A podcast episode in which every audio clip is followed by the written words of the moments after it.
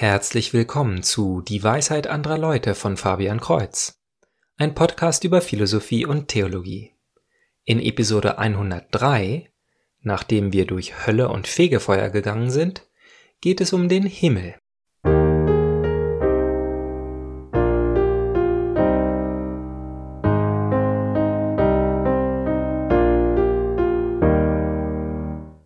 Vor zwei Episoden habe ich gefragt, ob es gut ist, über die Hölle groß nachzudenken, unabhängig davon, ob es sie gibt oder nicht. Denn einige könnten durch Angst vor der Hölle zum Glauben gezwungen werden. Ein solcher Glaube wird aber nicht lange halten. Also überhaupt über Himmel und Hölle nachzudenken, lässt uns an Belohnung und Bestrafung denken und bringt uns so vom wahren Glauben ab. Doch so denkt man nur auf der Erde oder in der Hölle. Im Himmel erfreut man sich der Wahrheit. Nur weil man die Wahrheit verdrehen kann und etwas Schlechtes daraus ableiten kann, heißt das nicht, dass die Wahrheit selber schlecht wäre. Nein, wirklich frei werden wir nur, wenn wir uns der Wahrheit stellen und uns letztlich an ihr freuen. Manchmal wird ein Atheist einem Christen vorwerfen, nur deshalb zu glauben, weil er in den versprochenen Himmel will. Und da ist ein Kern an Wahrheit drin. Denn wenn sich jemand wirklich aus reinem Egoismus alleine für die Errettung Christ nennt, dann ist dies falsch. Die Erfahrung von gläubigen Christen ist dagegen natürlich, dass sie auf dem Weg im Glauben wachsen. Und sie wachsen eben gerade in der Liebe, die den Egoismus ablehnt. Selbst wenn man sich also aus schlechten Absichten zum Ziel aufmacht, wird der Weg zu diesem Ziel uns reinigen. Die Frage, die hier im Hintergrund steht, ist die nach gemischter Absicht. Und der Fehlschluss des Atheisten ist hier, aus einer einzelnen imperfekten Absicht zu schließen, dass die Gesamtabsicht schlecht ist. Wenn sich ein junger Mann in eine Frau verliebt, dann wird er zunächst von allerlei Äußerlichkeiten gereizt worden sein.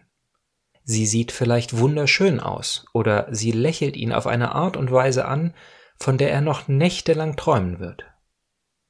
Was er von ihrer Persönlichkeit kennt, ist anfangs nur sehr weniges Oberflächliches und das meiste davon vielleicht sogar vorgespielt und aufgesetzt, denn wir alle tragen so unsere Masken. Wenn er sie dann aber später heiratet, wird sich sein Interesse an ihrem Aussehen und ihrem Lächeln hoffentlich nicht geändert haben. In den meisten Fällen wird er weiterhin dafür schwärmen können.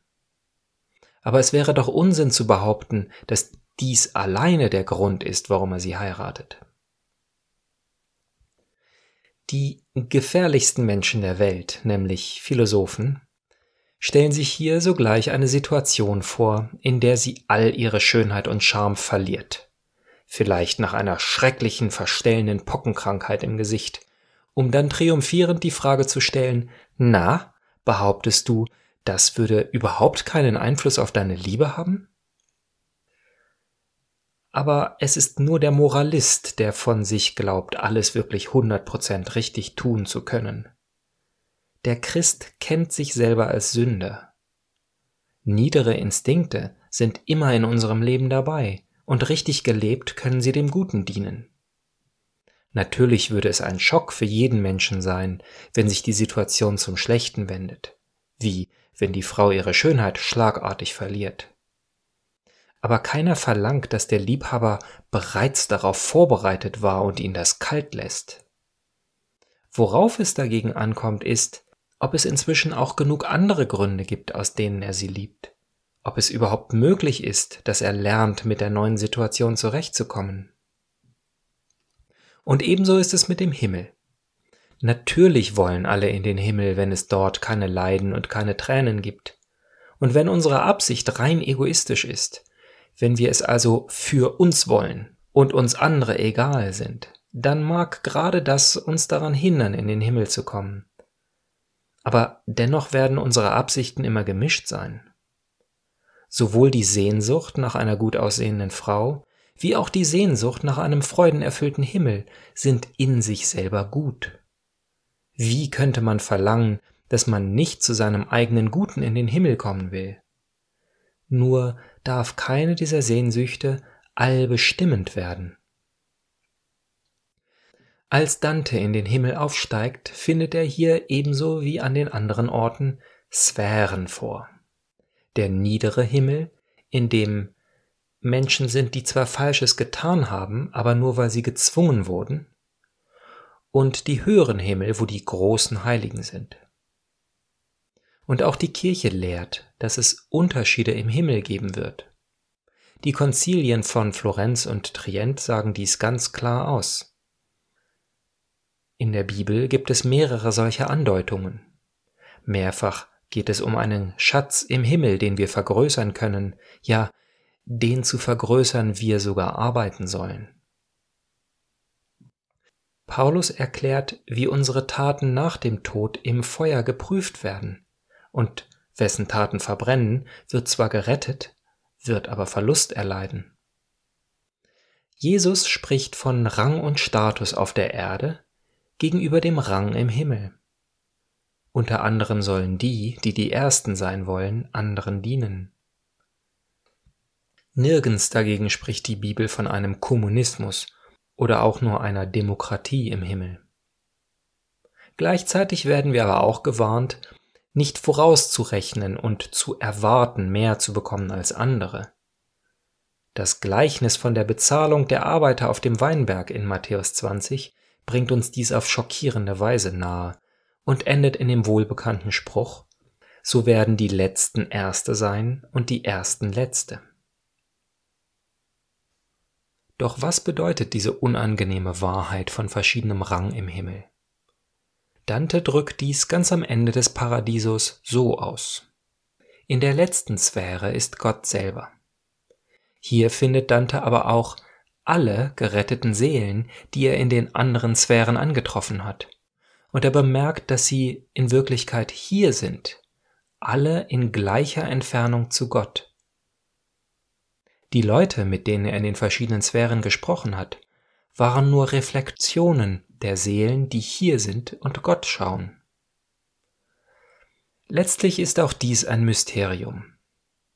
Wie können Menschen einen verschiedenen Grad oder Status im Himmel haben, wenn es gerade Status ist, was hier auf der Erde zu so viel Ungerechtigkeit und Unterdrückung führt? Aber vielleicht gibt uns dies ja einen Eindruck in die Erbsünde, die uns von Gott trennt, das, was den Unterschied zwischen dem Leben im Himmel und unserem Leben hier ausmacht. Wir leben in Ambition und sind bereit, anderen niederzutreten, um selber höher zu kommen. In der natürlichen Welt und zum Beispiel auch in unserem Körper sehen wir nämlich etwas ganz anderes. Einige Zellen unseres Körpers sind im Auge oder sie sind Nervenzellen im Gehirn. Andere dagegen machen den Schließmuskel der Harnblase aus. Nun ist das eine viel edler als das andere. Doch die Schließmuskelzellen wären völlig unnütz im Hirn oder im Auge und vieles würde nicht so flüssig für uns laufen, wenn wir keine Schließmuskelzellen hätten. In der Natur ist es noch eindeutiger. Es gibt Bakterien, Mistkäfer, Schmetterlinge, Meerschweinchen, Geparden, Elefanten und Menschen. Jeder hat seine Rolle, jeder kann verschiedene Sachen verschieden gut. Aber ein Elefant ist vielseitiger einsetzbar als ein Ringelwurm. In ganz realem Sinne gibt es in der Natur also verschiedene Qualitätsstufen oder Ebenen der Perfektion. Eine Hausfliege wird nie die Liebe und Zuneigung spüren können, zu der ein Hund fähig ist, oder den Spaß, den ein Delfin beim Spielen hat. Nun haben Menschen aller Kulturen diesen Instinkt, dass alles gut sein wird, wenn wir nur herausfinden, was die richtige uns zugedachte Rolle ist und wir diese erfüllen. Ein Dämpfer auf diesen Instinkt hat uns natürlich die Aufklärung gebracht. Die Fliege ist zufrieden mit der Lebensqualität, die sie bekommt. Sie beneidet nicht den Hund und der Hund beneidet nicht die Fliege oder den Menschen. Die Erbsünde ist also der Wille, selber zu bestimmen, was für uns gut ist. Und auf diese Weise kann es auch im Himmel verschiedene Stufen geben. Es wird solche Seelen geben, die zwar gerettet sind, aber nur wenig von Gottes überfließender Liebe aufnehmen können. Und dennoch kann man sagen, dass sie so glücklich sein werden, wie sie es vermögen. Oder in anderen Worten, eine Nussschale, ein Eimer und ein Schwimmbecken können verschiedene Mengen an Wasser enthalten, aber sie können trotzdem alle voll sein. In der christlichen Botschaft ist also nicht nur der Trost, dass wir gerettet werden, und die Zuversicht, dass alles gut für uns sein wird, egal wie viel andere bekommen oder haben, sondern auch der Ansporn, schon in diesem Leben zu lernen, sich Gottes Liebe immer weiter zu öffnen, damit größere Seelen in den Himmel eingehen. Also bis zum nächsten Mal, Gottes Segen.